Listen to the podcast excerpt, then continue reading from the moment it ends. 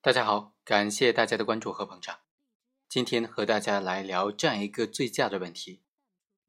行为人他喝酒之后呢，并没有开车，而是让其他人开车。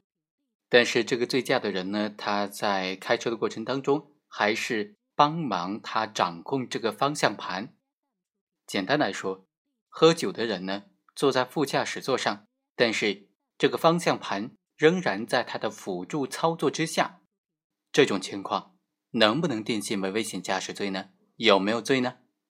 通过这个案件和大家简单的来聊一下。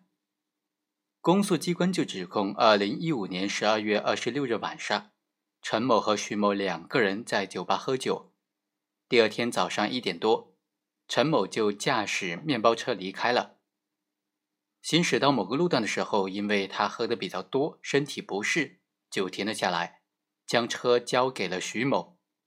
徐某并没有取得机动车驾驶证，陈某自己就坐在副驾驶座上，同时啊，他的手仍然把握着方向盘，用一个手来帮忙操纵这个方向盘，帮助徐某驾车。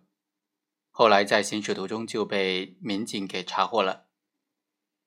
经检测啊，徐某他的血液酒精含量是两百零八毫克每百毫升，陈某的血液酒精含量。为两百零六毫克每一百毫升。像这种情况，陈某构不构成犯罪呢？这个直接开车的徐某肯定是构成犯罪的，但是坐在副驾驶座上来辅助开车，而且有辅助操作方向盘的陈某，构不构成犯罪？法院就认为，徐某和陈某在道路上驾驶机动车，而且是酒后驾驶机动车，行为都已经构成了危险驾驶罪。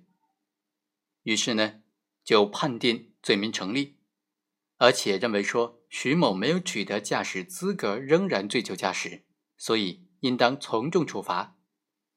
这个案件呢，就可以发现说，坐在副驾驶座上，如果说两个人都达到的醉驾标准，那么坐在副驾驶座上的人辅助来开车，就一起构成危险驾驶罪。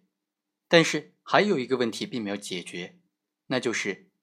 假如说这个徐某实际上坐在驾驶座上的这个徐某，他并没有醉驾，甚至连喝酒都没有呢，而且也是有驾照的话，此时该怎么办呢？陈某还构成犯罪吗？我个人认为啊，这种情况就不应该追究他的刑事责任了。这就类似于行为人喝酒之后、醉酒之后找了个代驾来开车一模一样。